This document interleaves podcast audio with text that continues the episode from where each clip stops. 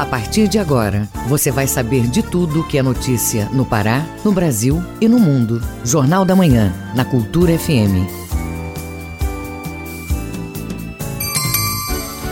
7 horas 12 minutos. 7 e 12. Bom dia, ouvintes ligados na Cultura FM no Portal Cultura. Hoje, sexta-feira, 9 de outubro de 2020. Começa agora o Jornal da Manhã com as principais notícias do Pará, do Brasil e do mundo, com a apresentação de Brenda Freitas. Isidoro Calixto. Participe do Jornal da Manhã utilizando o nosso WhatsApp, que é o 98563 9937. Mande a sua mensagem de áudio com informações do trânsito, se preferir. O telefone é 985639937. Os destaques da edição de hoje. Professores da UFPA paralisam atividades de ensino remoto. Construção civil lidera a geração de empregos em agosto no Pará. Ceasa realiza venda de produtos do almoço do Sírio a preços populares. Preço do frango teve aumento de 3,47% nos últimos dois meses. Agentes da Receita Federal e do governo apreendem mais de 7 toneladas de brinquedos no centro comercial de Belém. Profissionais falam de normas que estabelecem procedimentos na segurança do trabalho em supermercados. E tem também as notícias do esporte. TV Cultura mostra Bragantino e Independente neste domingo. Delegação Bicolor viaja hoje rumo a Pernambuco. E ainda nesta edição, mais de 100 cidades brasileiras terão um único candidato a prefeito para votar. Brasil deve ter safra recorde de 250 milhões de toneladas de grãos. E o Ministério da Educação lança programa de capacitação profissional em institutos e universidades federais. Essas e outras notícias agora no Jornal da Manhã. 7 horas 13 minutos. 7 e 13. O Pará é notícia. Ações do governo do estado foram entregues nesta quinta-feira no Sudeste Paraense. As obras contemplam os municípios de Itupiranga e Marabá, nas áreas da educação e infraestrutura. Quem traz os detalhes é o repórter Felipe Feitosa. Foram pavimentadas 15 ruas, em um total de 5 quilômetros de extensão, no município de Itupiranga, Sudeste Paraense. Na cidade, o governador Helder Barbalho comentou a importância da iniciativa. Quando se tira da lama, se tira da poeira, vem junto também a autoestima das pessoas.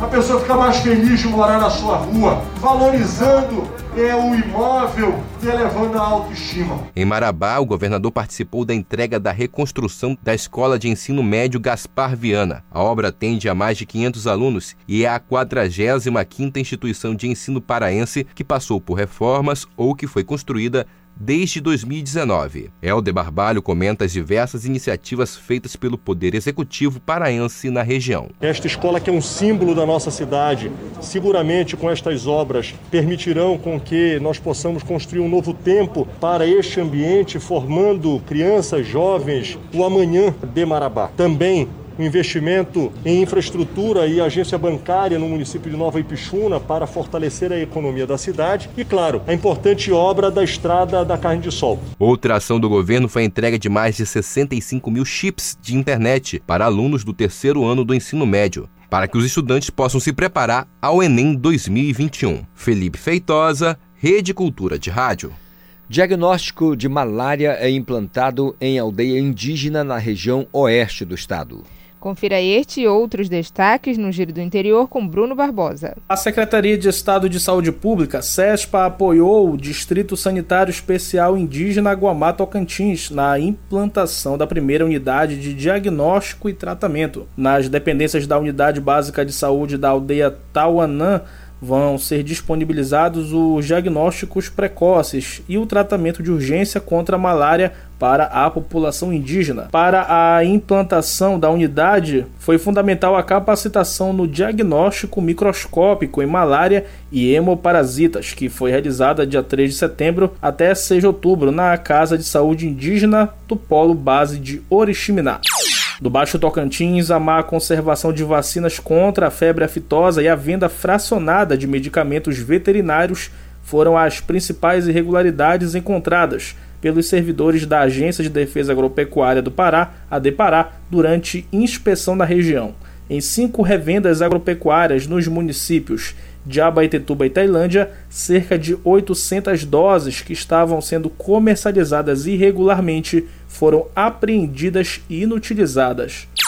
No Marajó, o presidente Jair Bolsonaro participa de uma série de reuniões com a presença de vários prefeitos dos 16 municípios do arquipélago, acompanham a comitiva para, entre outras ações, lançar o programa Abrace o Marajó. A visita visa ainda implementar 106 ações dentro do programa. Bolsonaro deixa o Pará por volta de meio-dia desta sexta-feira, seguindo viagem para a capital federal.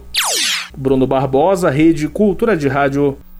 Vamos agora a mais notícias do oeste do estado com Miguel Oliveira. Bom dia, Brenda. Bom dia, Isidoro. Você que nos ouve aqui no Jornal da Manhã. Hoje, sexta-feira, é mais um dia de campanha de vacinação antirrábica em Santarém. De acordo com o Centro de Controle de Zoonoses, o CCZ, a campanha que iniciou no dia 15 de julho e vai até o dia 31 de dezembro tem a meta de vacinar mais de 57 mil cães e gatos em Santarém. Atualmente, cerca de 14.300 animais já foram imunizados, o que corresponde a uma marca de 22% do total. Essa vacinação em massa é realizada todas as sextas-feiras até o dia 26 de outubro. Agora, em Almeirinha, a Justiça determinou a indisponibilidade dos bens da prefeita do município, Adriane Tavares Bente Sadala, no valor de um milhão e meio de reais. O dinheiro garante a devolução correspondente aos salários de servidores públicos cujos serviços foram utilizados no interesse particular da prefeita e eventual multa civil aplicada. A decisão foi emitida no dia 14 de setembro e os valores imóveis correspondentes já foram bloqueados judicialmente. A defesa da prefeita de Almerim anunciou que vai recorrer ao Tribunal de Justiça do Estado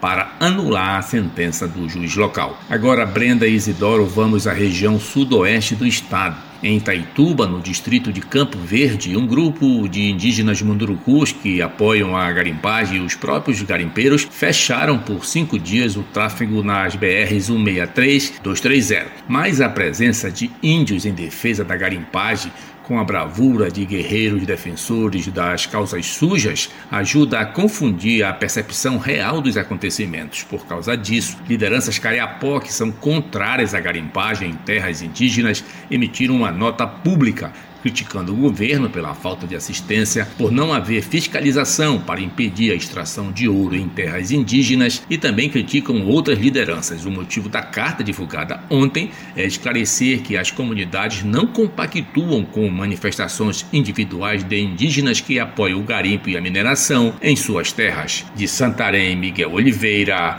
Rede Cultura de Rádio. 7 horas 19 minutos. 7 e 19. Jornal da Manhã. Informação na sua sintonia. Operação Efeito Dominó da Secretaria da Receita Federal apreende 7 toneladas de brinquedos falsificados em lojas de Belém. De acordo com a Receita, se comprovados os crimes, os acusados podem responder pelos crimes de contrabando e sonegação fiscal. O repórter Felipe Feitosa traz outras informações. Equipes da Receita Federal, em conjunto com as secretarias de Estado da Fazenda e Segurança Pública, percorreram lojas do Centro Comercial de Belém. Foram apreendidas mais de 7 toneladas de brinquedos. De acordo com as investigações, os locais de venda tinham produtos falsificados e importação irregular. O superintendente gerente adjunto da Receita na segunda região fiscal, Leonardo Barbosa, comenta os trabalhos. Foram apreendidos mais de 680 volumes, no total de 7 toneladas de brinquedos com fortes indícios de contrafação. Os proprietários vão ter um prazo para apresentar a documentação.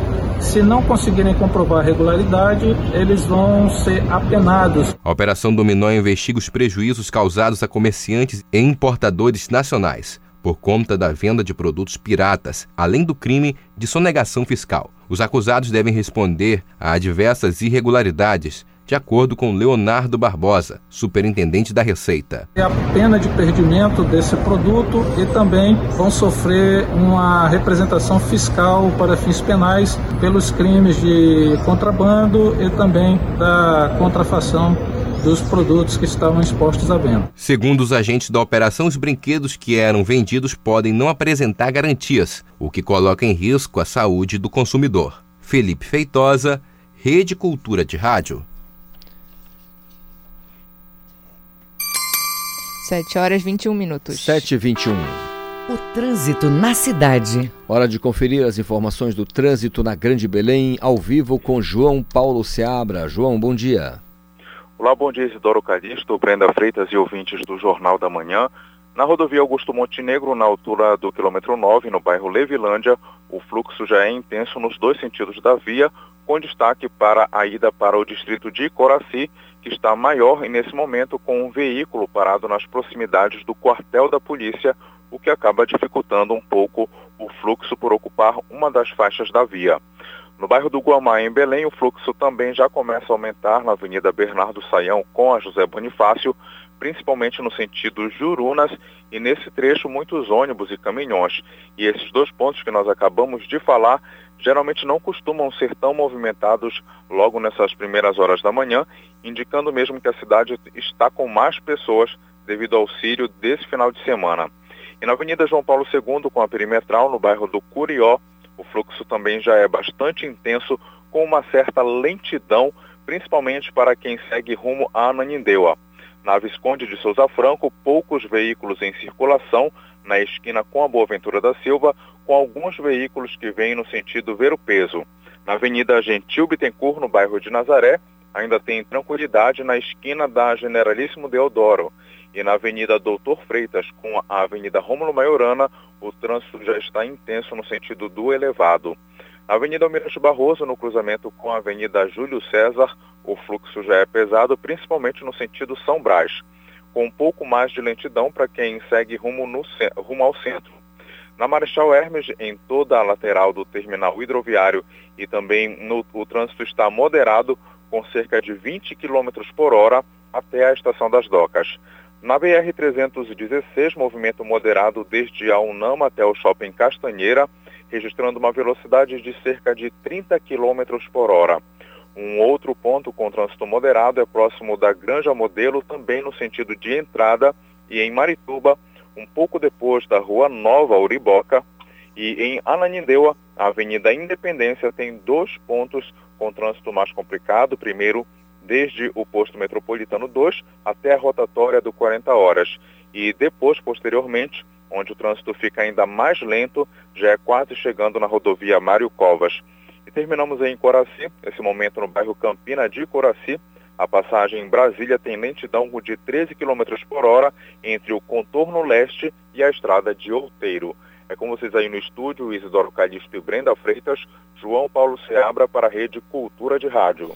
Obrigado, João Paulo Seabra, pelas informações do trânsito. E ainda sobre a mobilidade urbana, o trânsito no entorno da Basílica de Nazaré será fechado amanhã, a partir das duas da tarde até uma da tarde de domingo, dia do Sírio.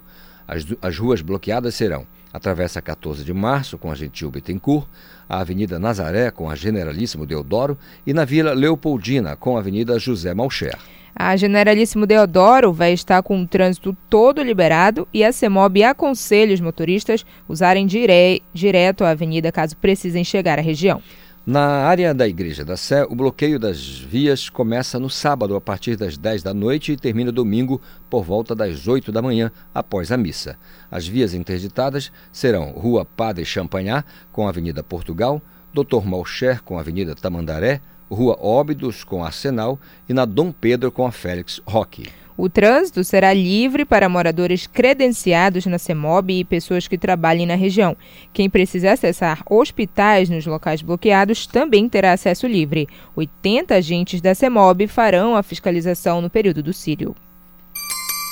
7 horas 25 minutos. 7 e 25 Ouça a seguir no Jornal da Manhã. Professores da UFPA estão com as atividades de ensino remoto emergencial paralisadas. Cultura FM, aqui você ouve primeiro. Estamos apresentando Jornal da Manhã.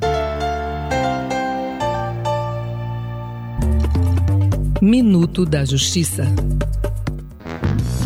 Pessoal, eu vou dar um recado para cada pai e cada mãe, porque você sabe, a justiça ela trabalha muito na prevenção também. Esta justiça se antecipa antes de acontecer as coisas. Você fique atento com o que o seu filho está olhando na internet, porque nós temos tido muito caso de crime de pedofilia, esses crimes de exploração sexual de criança e adolescente, utilizando dessa internet, dessa tecnologia. É você pode também, se você está percebendo isto, você pode fazer a denúncia para a Polícia Federal, aquele site que eu dei para vocês, crime.internet, arroba d de dado, p de pato, f de federar.gov.br, para você também estar combatendo esta pedofilia que tem se infiltrado na rede de computadores. Meu nome é Paminonda Gustavo, escuta mano o meu recado, um programa do Tribunal de Justiça do Estado do Pará.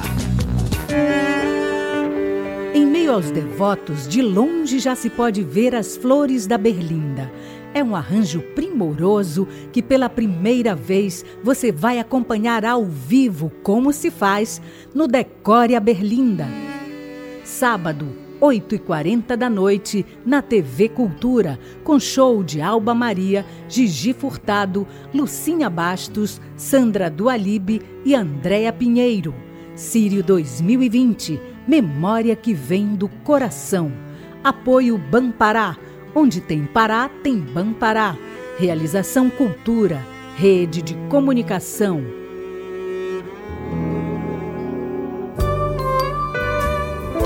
De segunda a sexta, às duas da tarde, na Cultura FM, Coletânea. Produção e apresentação, Paulo Brasil.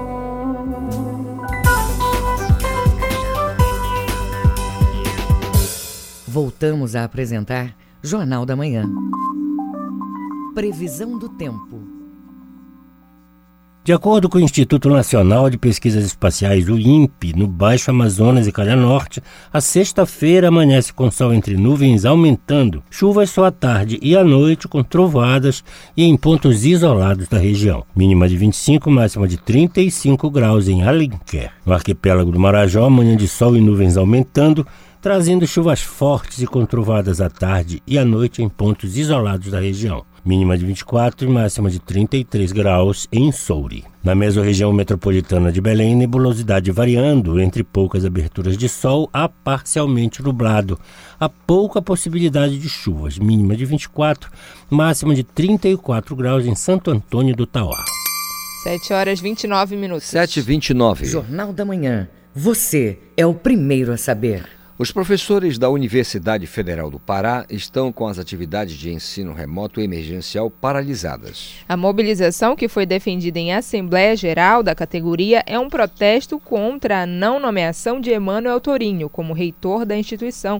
As informações com João Paulo Seabra. A paralisação foi definida na última terça-feira e, além de interromper as atividades momentaneamente, os professores ainda pretendem debater com estudantes sobre a necessidade de resistência a uma possível intervenção do governo federal na Universidade Federal do Pará, UFPA. A Assembleia da Associação de Docentes da UFPA, a DUFPA, definiu ainda um calendário de mobilizações. O diretor-geral da DUFPA, Gilberto Marques, fala sobre os motivos da paralisação. Como uma forma de protesto e pressão sobre o governo federal, que tenta impor um reitor interventor na universidade contra a vontade da sua comunidade, que elegeu um reitor com mais de 92% dos votos. A agenda de mobilização começou nesta quinta-feira, com uma carreata nas ruas de Belém. Na próxima terça-feira, os docentes, servidores técnico-administrativos e estudantes ainda promovem um ato público na UFPA a partir das 8 horas da manhã. O diretor-geral da ADUFPA, Gilberto Marques, defende a nomeação do reitor eleito, Emanuel Torinho, e fala sobre a importância da instituição. De 1990 até 2018, a UFPA formou mais de 100 mil profissionais com título de graduação, médicos, professores, engenheiros e, e outros mais. Então ela é fundamental para nós, para o atendimento da população nos seus hospitais universitários, nos seus projetos, e nós achamos que esta universidade é fundamental. O Ministério da Educação enviou ofício para a UFPA apontando a inconformidade na consulta pública por ter sido adotado o mesmo peso aos votos de professores, estudantes e técnicos. Ainda segundo o MEC, a universidade deveria ter realizado a consulta informal à comunidade acadêmica antes da lista tríplice ser divulgada, e o pleito deveria possuir votações com pesos diferentes, sendo 70% para o corpo docente. O dirigente do Sindicato dos Técnicos Administrativos das Instituições Federais de Ensino Superior, Sinditifes, William Mota, comenta a situação. Já são 14 universitários em que o reitor nomeado não foi o reitor mais votado, desde segundo colocado, terceiro colocado em lista tríplice, até gente mesmo de fora da lista tríplice. Há mais de duas semanas após o encerramento da gestão à frente da UFPA, o reitor eleito para um novo mandato com 92% dos votos, Emanuel Torinho ainda aguarda a nomeação. O vice-reitor, Gilmar Silva, segue no comando da instituição até amanhã, dia 10 de outubro. E caso Emanuel Torinho não seja nomeado até esta data, a universidade será comandada por um interventor escolhido pelo governo federal. João Paulo Seabra, Rede Cultura de Rádio.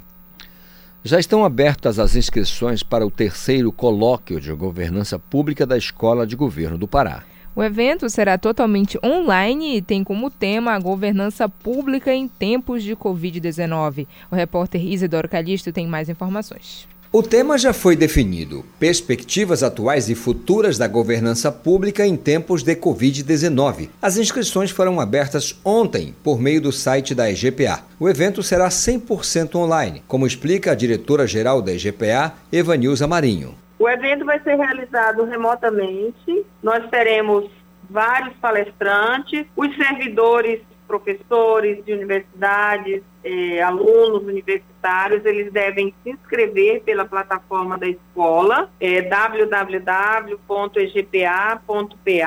www.gov.br. As inscrições já estão abertas. O evento é desenvolvido pelo Centro de Estudos, Pesquisas e Projetos Estratégicos em Governança Pública da EGPA. O objetivo é reunir pesquisadores, servidores públicos e estudantes que tenham como foco de suas pesquisas a análise da atuação do espaço público. A diretora-geral da EGPA, Ivanilza Marinho, fala que o evento vem se consolidando nos cenários local e nacional. E nós contamos com a participação de servidores das três esferas de governo, alunos de especializações, é, mestrados, doutorados, dessas especializações, né, tanto mestrado quanto doutorado. Desde o último mês de setembro, a IGPA já está recebendo as submissões de artigos completos nos eixos temáticos. Os artigos serão recebidos até o dia 30 de outubro. Evanilza Marinho explica como funciona o processo. A submissão de artigos que é um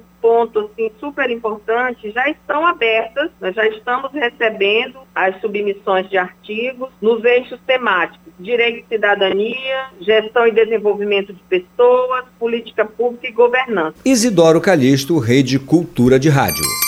7 horas 34 minutos. 7h34. Jornal da Manhã. Você é o primeiro a saber. As centrais de abastecimento do Pará, SEASA, realizam hoje o Varejão do Sírio 2020. São dezenas de produtos como tucupi, jambu, maniva pré-cozida e farinha de mandioca que serão comercializados. Confira na reportagem de João Paulo Seabra. Os principais protagonistas do almoço do Sírio, como maniçoba e pato, estão mais caros este ano. De acordo com o levantamento feito pelo Departamento Intersindical de Estatística e Estudos Socioeconômicos, os demais ingredientes dos pratos tradicionais desta época do ano também tiveram reajuste em relação a 2019. A dona de casa, Roseli Campos, conta que sentiu os preços subirem. Aqui em casa é tradição fazer almoço do sírio. Em especial, eu sempre costumava fazer a maniçoba, né? Mas devido à pandemia e tudo está mais caro. Aí eu optei por não fazer. Agora mesmo eu fui na feira pesquisar para fazer mais em conta o almoço do Sírio, né? E constatei que realmente se eu tivesse feito a maniçoba ia sair muito caro. Então eu vou fazer uma outra coisa, né? E resolvi comprar o peru. Eu vou fazer o peru para o almoço do Sírio. Para dar uma opção de preço baixo dos ingredientes, as centrais de abastecimento do Pará, Ceasa, realizam nesta sexta-feira o Varejão do Sírio 2020. Participam do evento os permissionários do mercado da Ceasa e do mercado do livre produtor, com a oferta de itens vindos da agricultura familiar e os hortifruti granjeiros tradicionais do almoço do Sírio. Os produtos da colônia penal agrícola de Santa Isabel, como pato, galinha, móveis e artesanatos também vão ser vendidos na ocasião. O presidente da Ceasa Pará, José Scaff Filho, comenta a realização do evento. a SEASA, Central de Abastecimento do Estado do Pará, preocupou-se em fazer o varejão do Sírio, ou seja, terá todos os produtos que nós venhamos a precisar para fazer o nosso almoço do Sírio com a melhor qualidade possível, com o melhor preço possível e terá aves também. Os produtos devem ficar expostos no prédio da administração da CIASA e será obrigatório o uso de máscara de proteção pelo público. O Varejão do Sírio da CIASA 2020 é hoje, de 6 horas da manhã até 2 horas da tarde, no prédio da administração da Central de Abastecimento do Pará, na estrada do Murutucum, quilômetro 4, sem número, bairro Curió. João Paulo Seabra, Rede Cultura de Rádio. Você está ouvindo Jornal da Manhã. Os números da economia. Construção civil lidera a geração de empregos em agosto no estado do Pará. Segundo o Diese da região norte, o estado foi o que mais ofertou vagas de empregos no mesmo mês. A reportagem de Tamires Nicolau. Pelo terceiro mês consecutivo, o Pará apresentou crescimento no número de contratações formais e registrou quase 10 mil vagas em agosto. O setor de construção civil foi o que mais ofertou vagas e contratou mais de 6 mil trabalhadores, o que representa 70% do total de vagas. O presidente do Sindicato da Indústria da Construção do Estado, Alex Carvalho, comenta o aumento. Aliado a medidas que foram tomadas no sentido de incentivo e flexibilização do acesso ao crédito imobiliário, isso permitiu com que a população pudesse ter um maior apetite a voltar a adquirir os seus imóveis. Então, essa junção fez com que houvesse uma rápida recuperação do segmento. No mês de agosto, a construção civil efetuou cerca de 3 mil desligamentos, mas o saldo continuou positivo com mais de 3.500 vagas. O presidente do Sindicato da Indústria da Construção do Estado, Alex Carvalho, fala sobre a perspectiva para os próximos meses. Nós estamos no segundo semestre, sabidamente, aqui na nossa região, no nosso estado, nós temos a, a sazonalidade, ou seja, todo ano, no segundo semestre, é, é caracterizada pelo período chamado verão amazônico e que propicia também o avanço de muitas obras públicas e que também agregado a, ao segmento imobiliário conduzem ao número positivo de empregos gerados. O Pará foi o estado da região norte que mais ofertou vagas de empregos durante o mês de agosto e no âmbito nacional ocupou a oitava posição. Tamiris Nicolau, Rede Cultura de Rádio. 7 horas 39 minutos. 7h39. Ouça a seguir no Jornal da Manhã. TV Cultura mostra Bragantino e Independente neste domingo. É daqui a pouco aqui na Cultura FM. Estamos apresentando Jornal da Manhã. ZYD 233, 93,7 MHz. Rádio Cultura FM, uma emissora da Rede Cultura de Comunicação. Fundação Paraense de Rádio Difusão, Rua dos Pariquis, 3318. Base operacional, Avenida Almirante Barroso, 735, Belém, Pará, Amazônia, Brasil. Voltamos a apresentar Jornal da Manhã. Tábuas de marés. De acordo com o Instituto Nacional de Pesquisas Espaciais, o INPE, em Salinas, Marudá e Algodual, a maré está enchendo e atinge seu nível mais alto ao meio-dia. A maré baixa acontece às 6h20 da noite. Na ilha de Mosqueiro, a maré está vazando e atinge a baixa-mar às 9h05 da manhã. A maré cheia vai ocorrer às 20 para as 4 da tarde. No Porto de Belém, maré vazando com nível mínimo previsto às 15 para as 10 da manhã. A maré alta vai acontecer às 5 para as 4 da tarde. No Porto de Vila do Conde, em Barcarena, a maré está vazando e atinge a baixa-mar às 5 para as 11 da manhã. A maré alta está prevista às 4 e meia da tarde. No Trapiche de Breves, na ilha do Marajó, a maré está enchendo e estará na pré-mar às 15 para as 11 da manhã. A maré seca acontece às 6 e 25 da tarde. 7 horas e 41 minutos. 7 e 41. Esporte. TV Cultura mostra Bragantino Independente neste domingo. Delegação Bicolor viaja hoje à tarde rumo a Recife. Informações com Alexandre Santos. E nós começamos com a quarta divisão. Neste domingo, pela quinta rodada da Série D, Bragantino e Independente farão jogo importante no estádio Diogão, em Bragança, às três horas da tarde. Trio do estado do Pará vai apitar o jogo. Gustavo Ramos Melo. Assistências: Bárbara Roberta da Costa Loyola e José Ricardo Guimarães Coimbra. A TV Cultura, na parceria com a TV Brasil, mostra o jogo. O Bragantino, ao comando do técnico Cacaio, ocupa a terceira posição na classificação com sete pontos. Já o Independente, comandado pelo técnico Charles Guerreiro, é o Lanterninha, ainda não pontuou. Confira a situação dos quatro melhores na classificação que hoje estariam classificados: Farte Clube, Gi Paraná, Bragantino e Galvez, todos com sete pontos. A delegação do Paysandu embarca hoje à tarde para jogar neste domingo em Pernambuco, estádio do Arruda, diante do Santa Cruz, às 18 horas, com a direção do árbitro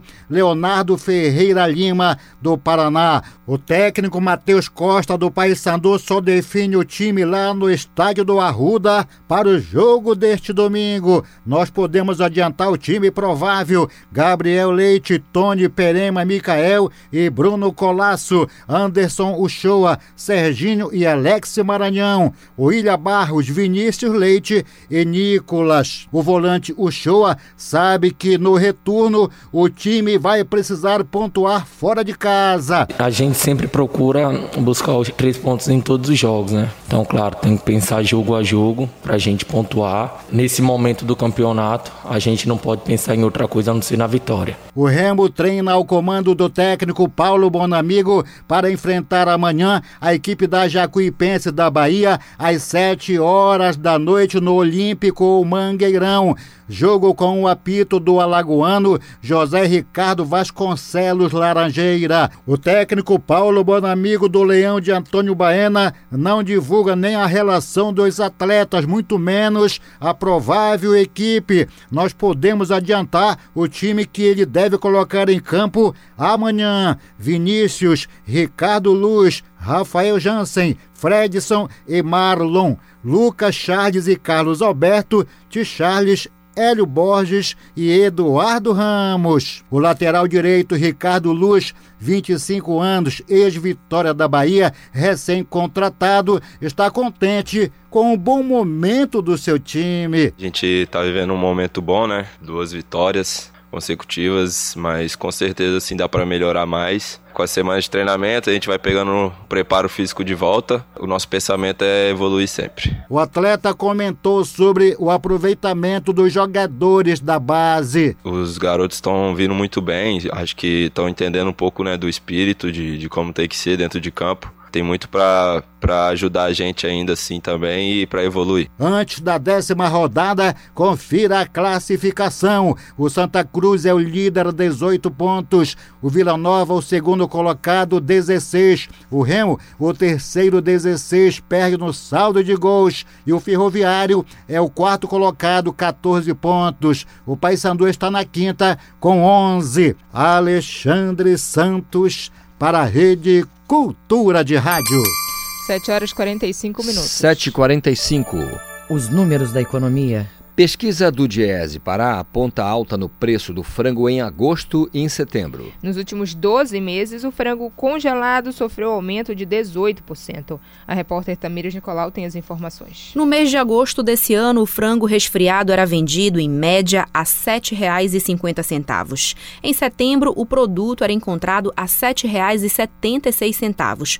O aumento foi de 3,47% nos últimos dois meses. O alimento, que seria uma opção mais mais barata para o almoço do Sírio ainda está em alta. O técnico do Diese Pará, Everson Costa, explica o aumento. Nós estamos no momento da qual a corrida global por alimentos faz uma pressão muito forte sobre os grandes produtores. O Brasil é um grande produtor de frango e automaticamente está exportando, ou seja, está mandando muito desse produto lá para fora, o que está ficando no mercado interno não está dando conta dessa demanda. Para além disso, os insumos, milho, que também é uma commodity, soja, que também é uma commodity, que são utilizados no preparo da ração e manutenção dessas aves, também estão valorizados e mais caros. E nós não estamos dando conta de competir, portanto, entre real e dólar. Ou seja, essa conta, ela chega nas nossas mesas. Em relação ao frango congelado, o produto foi comercializado em média a R$ 6,84 em agosto. Em setembro, o alimento era encontrado a R$ 7,25. O produto teve alta de quase 6%. Em Belém, a população comenta o aumento. Quase esse mês agora tá, aumentou o preço do frango, entendeu? Aumentou por conta do sírio, que estão chegando por causa do sírio, né? Aliás, não é nem a gente que quer aumentar, é os granjeiros que aumentam pra gente. Aí a gente tem que repassar esse valor, porque se a gente não repassar esse valor, a gente entra no prejuízo. Esse mês tá mais caro. Mês passado, frango, meu frango abatido, e tava vendendo 8 reais o quilo. Já esse mês já tá 10 o quilo do frango. Hoje eu fui ao supermercado comprar o meu almoço do Sírio e me surpreendi com o preço do frango, que está mais caro do que antes. O pato a gente nem se fala porque a gente não pode comprar. Ele está bem mais caro que o frango e caríssimo. Aí então eu tive que comprar o frango, apesar de estar bem caro. Nos últimos 12 meses, a alta no preço do frango resfriado foi de 11,65%. No caso do frango congelado, no mesmo período, o aumento foi de 18%. Tamires Nicolau, Rede Cultura de Rádio.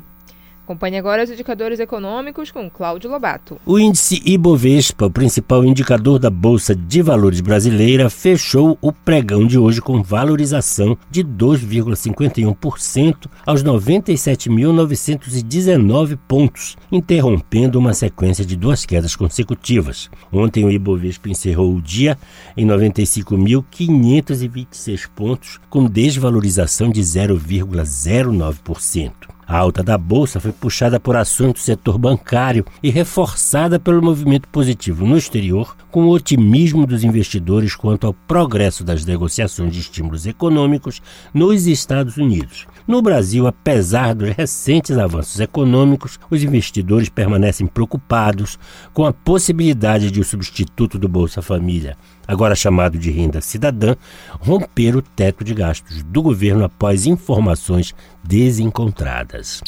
A cotação do dólar foi impulsionada pelo recorde de vendas no varejo que atingiram o maior volume da série histórica em agosto, embora as preocupações com as finanças públicas brasileiras ainda persistam. O dólar comercial terminou a sessão em queda de 0,62%, cotado a R$ 5,58 na venda. No pregão anterior, a moeda norte-americana registrou a valorização de 0,5% frente ao real, vendida a R$ 5,62.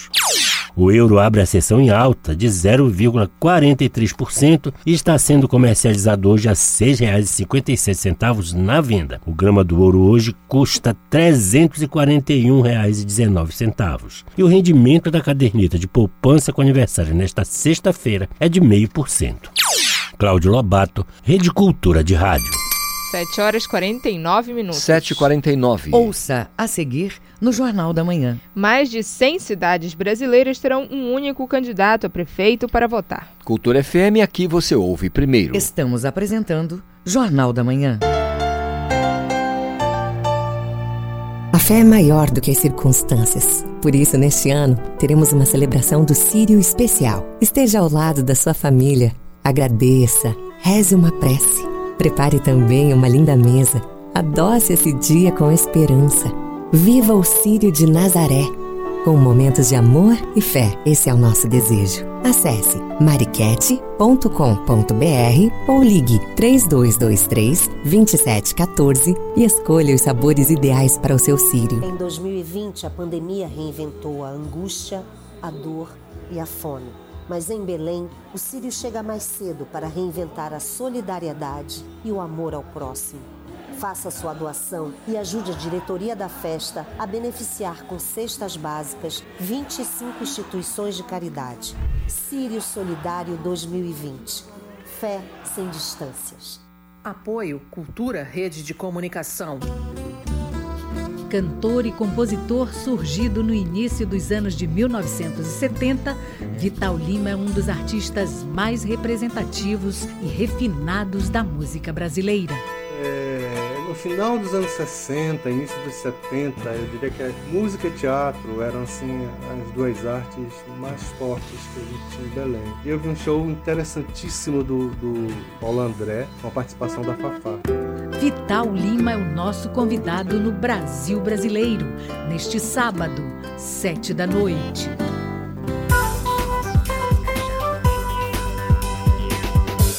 Voltamos a apresentar Jornal da Manhã. Previsão do tempo. De acordo com o Instituto Nacional de Pesquisas Espaciais, o INPE, no nordeste do Pará, amanhã de sol com nuvens durante esta sexta-feira.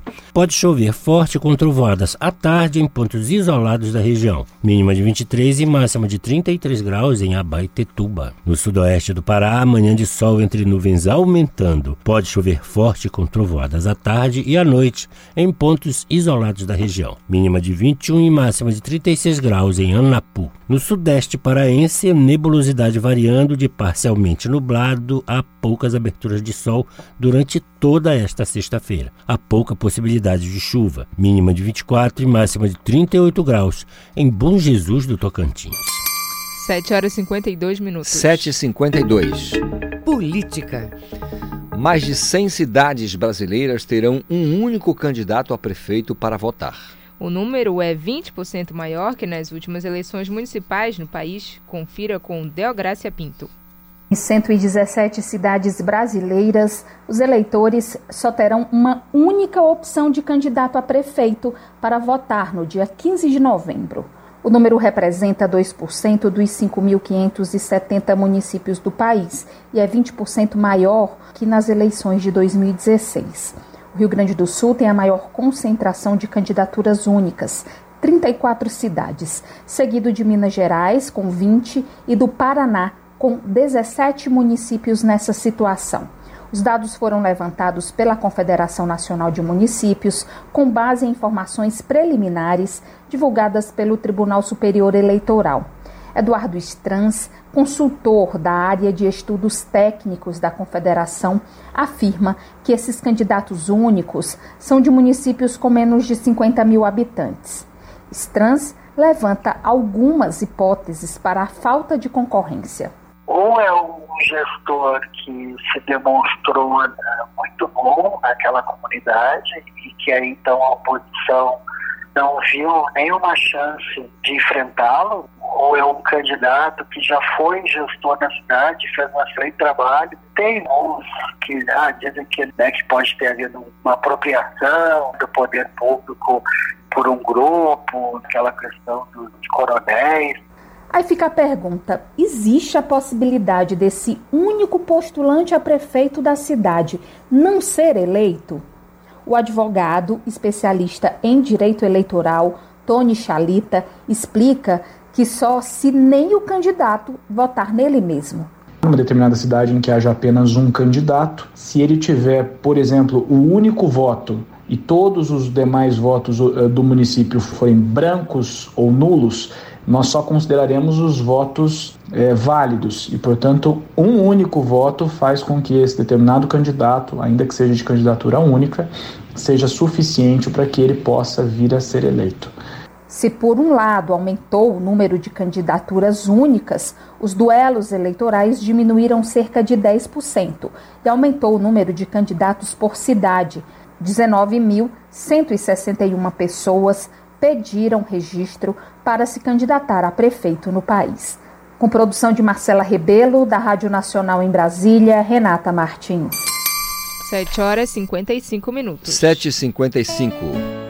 Sírio 2020 Memória que vem do coração.